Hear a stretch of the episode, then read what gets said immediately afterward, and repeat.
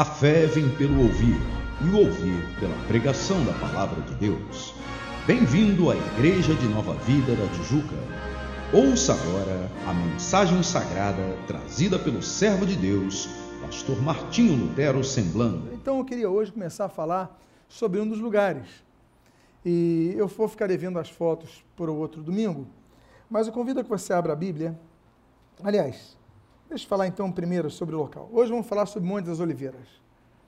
E o primeiro local que eu queria falar sobre Monte das Oliveiras, porque foi um dos primeiros locais que nós fomos. E deixa eu falar rapidamente sobre Monte das Oliveiras. Primeiro, não é apenas um monte, ok? Monte das Oliveiras é um grupamento de três montes que recebem três nomes diferentes nós temos o Al-Turk, ou Monte da Destruição, temos o Monte Scopus e temos o próprio Monte das Oliveiras. O Monte Scopus é o que fica na Universidade Hebraica. Tiramos uma foto ali no Monte Scopus. Então, esses três montes, essa, esse grupamento de três montículos, eles fazem parte do Monte das Oliveiras. Naturalmente, os irmãos tiveram uma decepção. Não viram oliveiras praticamente. Por quê? Porque Montes Oliveiras recebe esse nome porque antigamente havia muitas oliveiras. Hoje há poucas. Nós podemos dizer que nem metade da, desse grupo de montes tem oliveiras. Aí, poxa, mas Monte das Oliveiras, estou vendo um cemitério aqui sim. Por que o cemitério? Nós vamos ler Zacarias já, quando entrar no texto bíblico, uma das lições que nós aprendemos com das Oliveiras, mas nós vamos ver que o texto que Jesus, na segunda fase de seu retorno, a parousia de Jesus, ela se dá em duas fases a visível e a, a invisível e a visível. Na visível, Jesus, o Messias, virá pelo Monte das Oliveiras. Os judeus se agarram nessa promessa. Eles entendem que o Messias, prescrito ali em Zacarias, capítulo 14, voltará pisando no Monte das Oliveiras. O que, que os judeus fizeram? Eles fizeram um cemitério ali. Por quê? Porque cientes da ressurreição que virá junto ao Messias, eles querem ser os primeiros a receberem a ressurreição dos corpos. Então, aquele cemitério que os irmãos viram é um dos cemitérios mais caros e difíceis de, eh, de, de alguém ser enterrado no mundo. É uma fila gigantesca ali, uma fortuna que se paga porque eles querem ser os primeiros a ressuscitar. Mas sobre isso eu já vou falar. Uh, o Monte Oliveiras, inclusive, ele faz a fronteira de Jerusalém com o deserto da Judéia. É como se fosse um muro porque você chega e você está no Monte das Oliveiras, você olha Jerusalém, aquela foto tradicional que tem o muro da cidade velha, que tem aquela cúpula dourada dos muçulmanos, sabe aquela foto tradicional? Você está vendo ela desde o Monte das Oliveiras. Eu vou mostrar essa foto no próximo domingo. Se você olhar para ali para frente, aquilo dali é Jerusalém. Você vê árvores, você vê plantio, você vê uma grande cidade, a cidade moderna atrás. Aí, se você olhar para trás e passar o Monte Scopus, que é a Universidade Hebraica, olhar para o outro lado, você vê areia. Ele fez curso lá no Mossad e ele está lembrado disso, o Isidoro. Então, você, então, então o Monte das Oliveiras ele serve como um alívio para Jerusalém, por quê? Claro, nós chegamos a pegar uma tempestade de areia. Vocês lembram um dia que tinha uma. Passou alguma coisa para Jerusalém, mas geralmente as tempestades de areia elas param ali no Monte das Oliveiras. Então é quase como, digamos, uma barreira entre o deserto e Jerusalém. Para irem ao deserto judeu, eles têm que cruzar o Monte das Oliveiras. Outra coisa interessante é que o Monte das Oliveiras nós vemos o Jardim de Getsemane, não vou falar sobre o Jardim de Getsemane hoje, porque vou falar sobre isso no período da Páscoa, ok? Nós temos a Igreja de Todas as Nações, nós temos a Igreja Dominus Flevit, que é a igreja, é o local onde Jesus chorou quando viu Jerusalém, isso também eu vou pregar no outro dia, noutra ocasião, nós temos o túmulo de Zacarias, no caso, o profeta, não o profeta, o sacerdote. Nós temos o túmulo de Ageu, Zacarias e Malaquias e o túmulo de Absalão. Então, o Monte das Oliveiras é um monte muito representativo, mas eu não quero ficar apenas na introdução. Eu quero compartilhar com os irmãos algumas lições que nós podemos aprender com o Monte das Oliveiras. O que, que nos evoca o Monte das Oliveiras? Eu convido então que você abra a sua Bíblia no livro de 1 Samuel, capítulo de número 15. 1 Samuel, capítulo de número. 2 Samuel, perdão. Capítulo de número 15. Peço desculpas.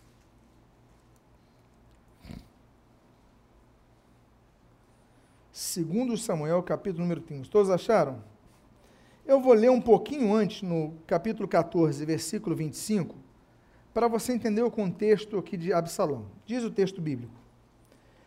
Não havia, porém, em todo Israel, homem tão celebrado por sua beleza como Absalão.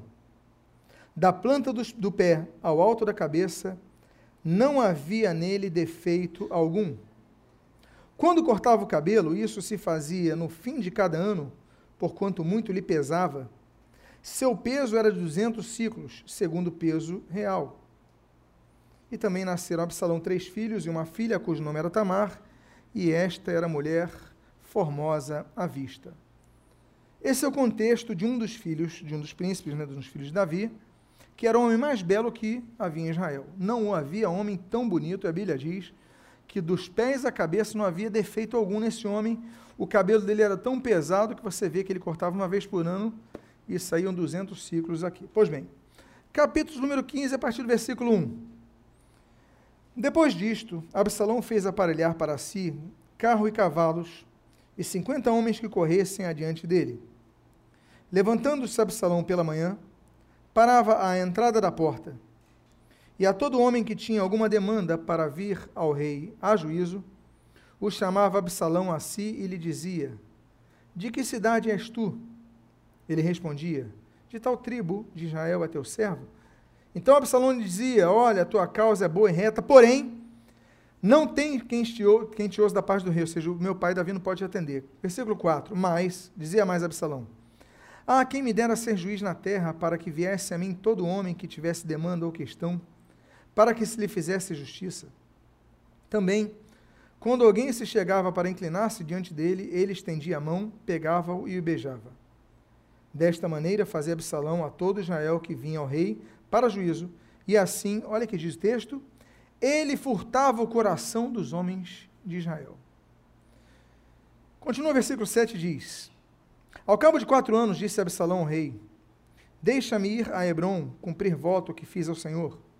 Porque morando em Jesus, na Síria, fez teu servo um voto, dizendo: Se o Senhor me fizer tornar a Jerusalém, prestarei culto ao Senhor. Então lhe disse o rei, o pai dele, o Davi: Vai-te em paz. Levantou-se, pois, e foi para Hebron. Enviou Absalão emissários secretos para todas as tribos de Israel, dizendo: Quando ouvires o som das trombetas, direis: Absalão é rei em Hebron. De Jerusalém foram com Absalão duzentos homens convidados, porém iam na sua simplicidade, porque nada sabiam daquele negócio. Também Absalão mandou vir Aitofel, o Gibonita, o Gilonita, perdão, do conselho de Davi, da sua cidade de Giló. Enquanto ele ofereceu seus sacrifícios, tornou-se poderosa a conspirata e crescia em número o povo que tomava partido de Absalão. Esse daqui é o contexto da revolta de Absalão contra o seu pai, Davi. Absalão simplesmente queria tirar o próprio pai do reinado, queria ser ele mesmo rei. E ele faz uma conspiração e ele diz então a seguir: Olha, quando eu chegar em Hebron, vão tocar trombetas quando as trombetas tocarem, vocês digam: Absalão é rei sobre Hebron. Estaria configurada a, a rebelião e a revolta e o racha no país do próprio pai que o pai governava. A partir daí, nós temos a história se desenrolando. No versículo 29 e no 30 nós lemos, isso é importante. Versículo 29 e 30 diz assim: Zadok, pois, e Abiatar tomaram tornaram a levar a Jerusalém a arca de Deus e ficaram ali. E seguiu Davi pela encosta do Monte das Oliveiras, subindo e chorando, com a cabeça coberta, e caminhava com os pés descalços, descalços, perdão. E todo o povo que ia com ele cobria cada um a sua cabeça e subiam chorando sem cessar. Esse é o primeiro registro que o Monte das Oliveiras aparece na Bíblia. Antes não aparece. O primeiro registro que o Monte das Oliveiras é, enfim, qual o Monte das Oliveiras é mencionado na Bíblia, fala de duas situações: da traição de um filho e do choro de um pai, da tristeza de um pai. Todos nós conhecemos o Monte das Oliveiras pelo jardim de Getsemane, onde Jesus chorou. E onde Jesus chorou o quê? Jesus chorou não apenas a sua morte, não era isso. Jesus chorou a traição do seu povo. Jesus veio para, para os seus, Jesus veio para curar, Jesus veio para libertar, Jesus veio para dar amor. E ele sabia que logo depois gritariam Barrabás e não Jesus, ele sabia que o entregariam, sabia que iria morrer, Jesus já anunciara aos seus discípulos. Milhares de anos atrás, mil anos antes, Davi foi traído por alguém que confiava por um filho, alguém que preparara para o reino, para viver bem, alguém que instruíra, e o próprio filho, ele quis trair seu pai, uma traição em família. Mil anos depois acontece exatamente a mesma coisa. Jesus está no mesmo monte, e a Bíblia diz que Jesus chora por causa da traição, não apenas de Judas, mas de todo o povo. Eu acho cruel nós apenas colocarmos a culpa em Judas. Ele tinha culpa? Tinha. Mas quem traiu Jesus não foi Judas, apenas Judas. Foi todo o povo, porque quem gritou Barrabás? Afinal de contas, aquele povo que três dias antes gritara Osana, o filho de Davi, jogaram os ramos no chão, e a gente celebra até hoje o domingo de Páscoa, a entrada de Jesus em Jerusalém. O mesmo povo que grita, é o mesmo povo que grita, grita três dias depois, solta Barrabás. A dor da traição, creio eu, seja uma das piores dores. Muitas vezes é pior do que a maior das dores de gripe, de febre, de sarampo, de qualquer outra coisa. Porque a marca da traição, ela atinge tua esperança, ela atinge a tua maneira de perceber as coisas e perceber as pessoas e confiar. Há pessoas, por exemplo, que não conseguem mais confiar em ninguém porque foram traídas por alguém, foram traídas por alguém em quem confiavam. Se eu perguntasse aqui quantas pessoas já foram traídas por alguém que você confiava, um colega do trabalho, um amigo, alguém que você compartilhou um segredo, um marido, a esposa, um filho, quem aqui já foi traído por alguém? Levante a mão. Você sabe o que eu estou dizendo. E o pior, que é um tipo de dor que você não cura com um remédio, não cura com paracetamol, você não cura com uma injeção, você não cura com uma internação no hospital. Porque é uma dor que fica cravada no teu coração. A dor da traição é uma das piores dores que existe. Porque você acreditou em alguém, porque você confiou em alguém. Alguém declarou uma palavra, você acreditou naquilo e daqui a pouco a pessoa deu as costas para você. Davi sentiu essa dor e diz a Bíblia que quando ele sabe da revolta do seu próprio filho, você lê o texto, ele sobe descalço, coberto, uma forma de expressar luto para o Monte das Oliveiras. Mas uma das coisas bonitas que nós lemos no mesmo texto, não sei se você reparou, é que apesar disso a Bíblia diz que Davi sobe ao Monte das Oliveiras descalço, coberto, chorando, mas a Bíblia diz, e o povo o acompanhava, coberto e chorando. Muitas vezes nós pensamos que estamos sozinhos nos nossos sofrimentos. Muitas vezes nós generalizamos pensando que porque Fulano nos traiu, todos vão nos trair. E nós deixamos de acreditar em pessoas. Eu lembro de uma menina que eu atendi no gabinete, que na semana do casamento dela, ela me procurou e falou: Pastor, não vou casar mais. A menina estava noiva há seis meses. Era a semana do casamento, ele ia se casar no sábado, eu atendi ela na segunda-feira. Não vou me casar, não quero casar, estou com medo, o que, que houve? E a gente começa a puxar o fio da meada, e o fio da meada é que ela teve dois noivados, e nos dois noivados houve um rompimento da parte daqueles homens. Ela fala: já pensou se ele daqui a pouco se separa de mim? Há pessoas então que entram no casamento já pensando na possibilidade da separação. Há pessoas que entram no emprego já pensando na falência, eh, abrem uma empresa já pensando na falência. Há pessoas que entram no emprego já pensando em ser despedidas. Há pessoas que entram em qualquer situação nova com um foco totalmente desconectado a uma meta de vitória. Por quê? Por causa das experiências. O belo do perdão é que nos ajuda a fazer com que nós sepultemos, ainda que não esqueçamos, mas sepultemos os grilhões que nos prendem para seguirmos em frente. A primeira lição que nós temos que aprender com o Monte das Oliveiras, que nós estamos aqui a compartilhar, é que Davi chorou.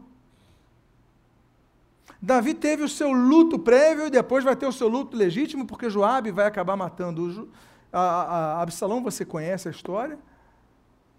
Mas ainda assim, Davi tem seu luto, mas depois disso, ele respira, prossegue reinando e o seu reino continua crescendo. O que eu quero dizer para vocês é que o luto é necessário, mas luto é uma fase. O que eu quero dizer para vocês, e o Monte de Oliveiras nos lembra, o que um outro monte nos lembra. Vocês lembram quando Moisés morre? Deus fala para o povo que era momento de chorar, mas depois de 30 dias tinham que prosseguir. O luto é necessário desde que seja temporal. O luto é necessário desde que seja circunscrito a um momento definido. Mas há pessoas que não conseguem sair do luto. E eu não digo agora luto apenas por causa de uma morte de um ente querido, eu falo luto em uma perspectiva maior. Eu falo luto nas suas experiências pessoais. Eu não consegui uma vez, eu vou desistir, não vou fazer nunca mais. Luto. Eu lembro quando fui fazer minha primeira moto, eu já, já, já, falei, já falei isso com vocês. Minha primeira prova no Detran de moto, eu fui reprovado. Reprovado, a moto morreu. Eu já dirigi a moto desde cedo, em Portugal, na terra do meu pai, todo mundo andava de moto.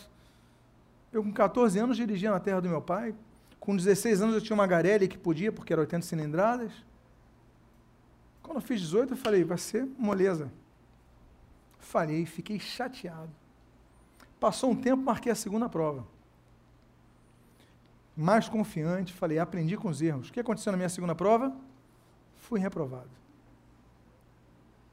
Aí eu falei, desisto. Passou um tempo, marquei de novo. Falei, eu tenho que andar de moto. Moto é muito bom. Marquei. Fiz a terceira prova. Meus queridos, eu fiz as 10 aulas de novo. Eu fiz tudo. Ah, na, na questão psicotécnica, não sei como me aprovaram. Na questão das perguntas, fui bem. Mas quando peguei a moto, a moto morreu pela terceira vez. Eu falei, não vou tirar a carteira de moto. Passou um ano, dois anos se passaram. Aí eu falei: não, eu vou, eu vou andar, eu vou ter minha Harley, eu vou realizar meu sonho. Meu sonho era ter uma Harley. Eu falei: eu vou ter, vou fazer a prova. Marquei a quarta vez, passei. Há sonhos que, por causa de experiências negativas, nós podemos sepultar. Eu tive meu luto, chateação, mas o sepultamento, o luto é um prazo, você tem que continuar. Não deixe enterrar os seus sonhos. Todo mundo aqui tem sonhos. Se você não tem sonho, você é um morto e não sabe, só faltou te enterrar. Você tem sonhos, mas talvez os teus sonhos estejam numa gaveta. Talvez seu sonho seja fazer uma faculdade e você se ache velho para isso, então vamos lá, faça o vestibular agora, se forme. Talvez seu sonho seja comprar uma casa própria, você não consegue, peraí, começa de novo uma poupança, tenta de novo. Por que não tentar de novo? O luto é importante, nós aprendemos no Monte de Oliveiras que Davi chorou, a Bíblia diz que o povo chorou com ele, mas depois ele continua. Uma outra lição que nós aprendemos no Monte das Oliveiras está em 1 Reis, abra sua Bíblia em 1 Reis, capítulo 11, versículos 7 a 8. Se você não tem uma Bíblia, ofereça para alguém que esteja próximo. É importante você sempre verificar se o que está sendo pregado está na Bíblia. Amém, queridos? Sejamos como os crentes bereanos, mencionados ali pelo apóstolo Paulo. Paulo pregava e os bereanos iam conferir na Bíblia. 1 Reis 11, versículo 7 a 8. Diz assim: Então edificou quem? Então edificou quem? Salomão. Salomão. Quem foi Salomão? A Bíblia diz que Salomão foi o homem mais sábio da terra até o período dele. Até a existência de Salomão não houve homem tão sábio como ele. Vocês lembram, no início do reinado de Salomão, Deus oferece para ele o que ele quisesse. Olha, o que, que você quiser, o que você quiser eu te dou. Aí Salomão pede o quê? Sabedoria. Salomão pede sabedoria. Ele não pede riqueza, não pede poder. O que, que Deus faz? Dá poder e dá riquezas. Israel foi tão próspero naquela época, tão próspero, que aqueles que estudam a economia antiga dizem que na época o preço do ouro equivalia ao preço da prata. Em alguns momentos a prata ficou até mais alta do que o ouro. De tão bem administrado, o comércio exterior com Salomão foi colossal. Pareceu-se depois, nós tivemos um período de ápice comercial assim com Acabe, apesar de ser idólatra, mas fez uma excelente, uma excelente administração. Herodes, o grande, o que vocês conhecem, Herodes, né, o mal, foi um excelente administrador em Israel. Então tivemos excelentes administradores. Salomão foi melhor. Agora, Salomão tem um problema. Salomão se deixa contaminar pelos hábitos de suas esposas. Diz o texto completo que nós lemos, então vamos voltar ao início do 7, vamos ao 8, diz assim: Então edificou Salomão alto a Quemós, a abominação dos Moabitas, sobre o monte que está diante de Jerusalém, e a Moloque, a abominação dos filhos de Amon. E assim fez para com todas as mulheres estrangeiras, e as queimavam incenso e sacrificavam aos seus deuses. Aqui nós temos mais uma vez o Monte das Oliveiras aparecendo na Bíblia e mais uma vez com sentido negativo. O Monte das Oliveiras agora aparece como local onde o rei, até então, o mais sábio que existiu, que é o rei Salomão, ele levantou um altar a Quemós. E diante ali no vale, ele levanta um altar a Moleque, ou Moloque, em algumas traduções. Moleque era uma divindade tão cruel que o culto a Moleque, Moleque tinha a cabeça de touro e o resto do corpo de humano. Ele ficava sentado embaixo, aqui onde fica, digamos, a região genital, ficava um forno aquecido. O corpo de moleque era um corpo de bronze, um bronze fundido. Então as mãos, a partir do momento que aquecia aqui embaixo, as mãos iam ficando quentes. E para aplanar a ira de moleque, eles ofereciam uma criança. Como é que ofereciam a criança? A criança viva era colocada nas mãos do moleque. A criança ia gritando, ia sendo derretida. E por isso os cultos a moleque eram cultos com muitos tambores, para que as pessoas não ouvissem os gritos das crianças. Por isso a associação do termo moleque e criança. Né? Moleque é uma divindade, um demônio que exige o sangue das crianças ou Moloque, como tem a maioria das traduções em português. Enfim. Salomão faz um altar a essa divindade. Ele não era o homem mais sábio da terra? Por que, que isso acontece? O que acontece com ele é o que acontece com muitos. Quando convivemos com pessoas, ou ideias de pessoas, ou, enfim, contextos da visão de pessoas, nós passamos por um processo de dois caminhos, não três, apenas dois. Ou você influenciará essa pessoa, ou você será influenciado por essa pessoa. Max Weber, e aos que gostam de sociologia, ensina isso claramente em seus escritos. Emile Durkheim, outro sociólogo, fala sobre a troca que há quando nós convivemos com alguém. Você começou a conviver com seu marido, você não ficou com características do seu marido? Quem é casado aqui diz que sim, que herdou alguma coisa. E você, marido, não pegou algumas coisas da sua esposa? É uma troca. Os filhos se parecem com os pais, não é apenas a questão genética, mas também o convívio. O que eu quero dizer para vocês é que quando nós convivemos com pessoas, ou nós influenciamos ou somos influenciados, ainda que em graus diferentes. Você pode então conviver com pessoas, como Salomão conviveu. Não, eu tenho meu Deus, eu tenho, posso adorar? Pode, pode, pode. O que, que Salomão começou a fazer? Ele começou a relativizar o que é absoluto, o que é absoluto é irrelativizável. O que é absoluto é absoluto, o que é relativo é relativo. O culto a Deus é absoluto. A adoração a Deus é absoluta, é estrita, é simplesmente limitada a Deus. E ele começa a relativizar isso, pode, não tem nenhum problema. E nós, como igreja, às vezes, nós começamos a relativizar as coisas. Nós começamos, por exemplo, a relativizar conceitos que são bíblicos, que sempre existiram na igreja, mas hoje há igrejas que relativizaram homossexualidade. Vamos a um deles. Hoje existe uma ditadura na mídia que, se você falar contra o homossexualismo, você é intolerante. Os tolerantes são eles. A gente não pode nem crer em algo que vá contra. Existe uma polícia que, se você falar alguma coisa contra a homossexualidade, você é taxado de tudo. Você é um ser irracional, reacionário, quadrado, antiquado, odioso, homofóbico. Não é isso que taxam a gente? A mídia está dominada, infelizmente. A mídia está dominada. Começaram a botar um diretor, esse diretor chama outro agora, a mídia está dominada. No... Existe uma praga no Brasil chamada. Essa praga tem seis letras. Tem três sílabas. Novela. Eu não entendo como cristão vê novela. Não entra na minha cabeça. Porque as novelas, não sei se há exceções. Os diretores das novelas, das novelas são todos homossexuais, ou no mínimo muito, muito favoráveis ao homossexualismo. Aí você todo dia vê aquilo. Todo dia como remédio.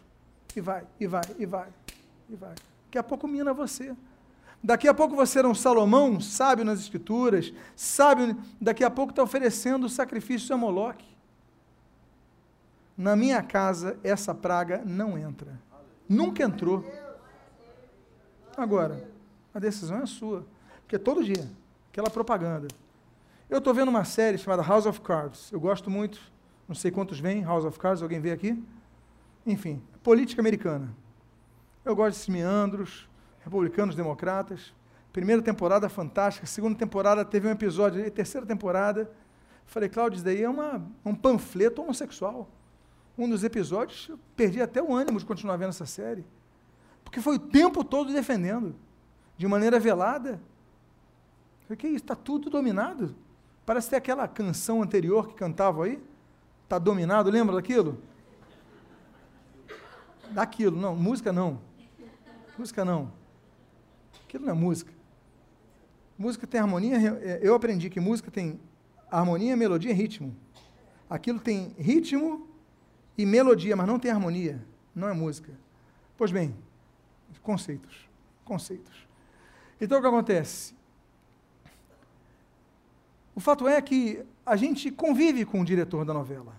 A gente não conhece, mas a gente conhece a visão dele. E isso vai mudando nossos conceitos. A gente começa a adorar o que ele adora. A gente começa a tolerar o que ele tolera. E a igreja tem que ser luz. Saiu uma lei semana passada que os banheiros masculinos e femininos dos colégios, aqui no Rio de Janeiro, as pessoas podem usar os banheiros masculinos e femininos dos colégios no Rio de Janeiro pelo gênero que se definam. O que quer dizer? Se houver um garoto um menino, um homem, másculo, que Deus crie como um homem, que se sinta mulher, pela lei do Estado do Rio de Janeiro, ele vai poder frequentar o banheiro feminino. Se informe, saiu no Globo, está no G1. E a igreja não se manifesta, porque muitos até têm medo, porque vivemos uma ditadura. O que, que é isso? A igreja se manifesta por quê? porque muitos de nós estão oferecendo sacrifícios a moleque, a Quemós, no Monte das Oliveiras. Mas eu quero encerrar com outra coisa que nós aprendemos no Monte das Oliveiras. Abra sua Bíblia em Atos 1, Atos capítulo 1. Eu vou ler a partir do versículo 8 até o versículo 12, que diz assim: mas recebereis o poder do Espírito Santo que há de vir sobre vós.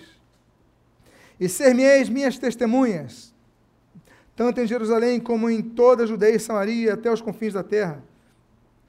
E quando dizia isto, vendo eles, vendo eles, foi levado às alturas, e uma nuvem o recebeu, ocultando aos seus olhos. E, estando com os olhos fitos no céu, enquanto ele subia, Eis que junto deles se puseram dois homens vestidos de branco, os quais lhes disseram, lhes disseram: Homens galileus, por que estáis olhando para o céu?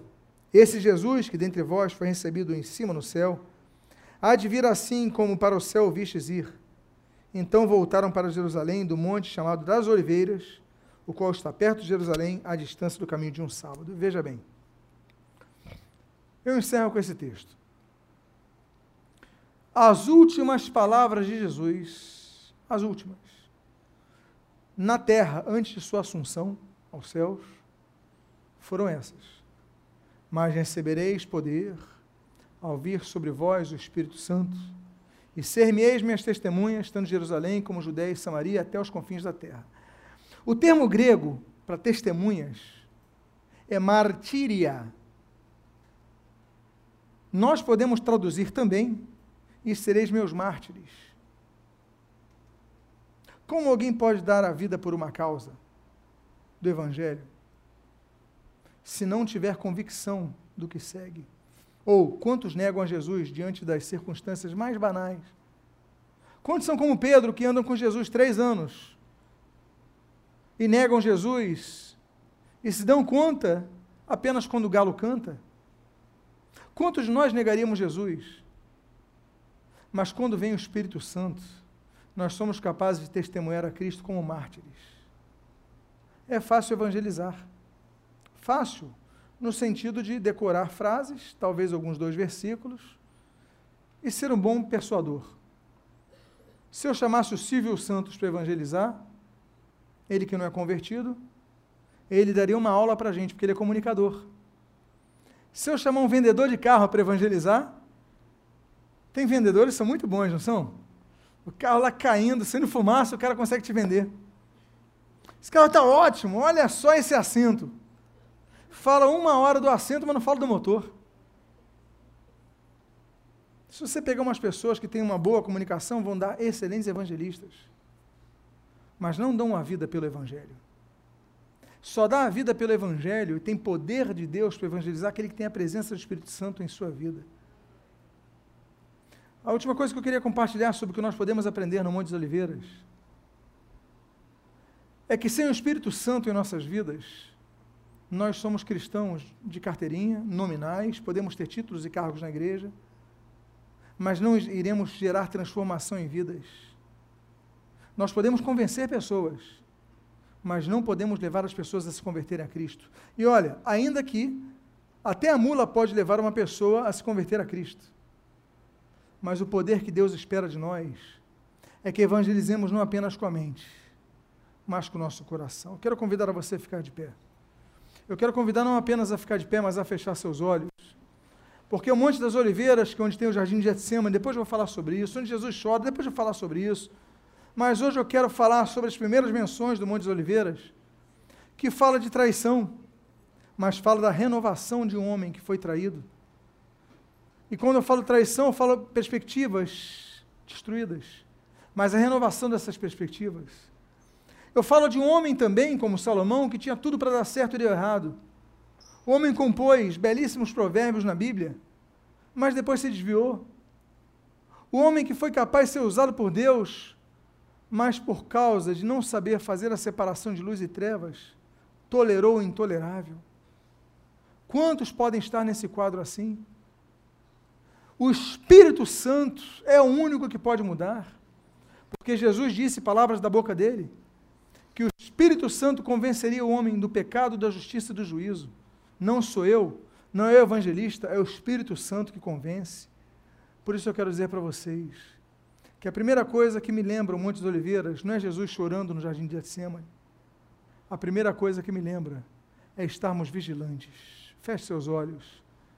Vamos orar agora. Pai amado, em nome de Jesus, nós oramos a Ti, agradecidos por Tua palavra. Agradecidos porque a menção do Monte de Oliveiras, que será o local onde Jesus voltará na segunda fase do arrebatamento, onde pisará os seus pés, voltará com a igreja. É um local tão expressivo, Deus. Mas as primeiras menções falam de traição e idolatria, fala de tristeza, mas de alguém que voltou e fala de alguém que estava bem e permaneceu no erro. Deus, nós queremos estar atentos à tua voz atentos aos teus ensinos, porque o Monte das Oliveiras fala de oliva, Fala de oliva, fala de azeitona, fala de azeitona espremida, fala de azeite, fala de azeite, fala de fogo, fala de chama, fala da presença do Espírito Santo. Tudo conduz no Monte de Oliveiras ao Espírito Santo. E que cada um possa se encher do Espírito, ter a plenitude do Espírito em suas vidas, falar não pela carne, mas pelo Espírito. Renova, cura, transforma, Deus. Tem misericórdia. Porque nós humanos muitas vezes permitimos que a nossa carne governe nossa vida, mas temos que quebrantar a nossa carne e sermos governados por Ti. Abençoa a Tua igreja, abençoa cada vida, Pai. E o que nós pedimos, a renovação de vidas, a presença do Teu Espírito Santo em cada um. Nós te agradecemos em nome de Jesus. Amém e amém. Diga para a pessoa que está ao seu lado, o Monte das Oliveiras representa a renovação de vida pela presença do Espírito Santo. Que Deus abençoe o nome de Jesus. Se você foi abençoado com esta mensagem, seja um canal de bênção a outras vidas, presenteando-as com este e outros CDs do pastor Martinho Lutero Semblando.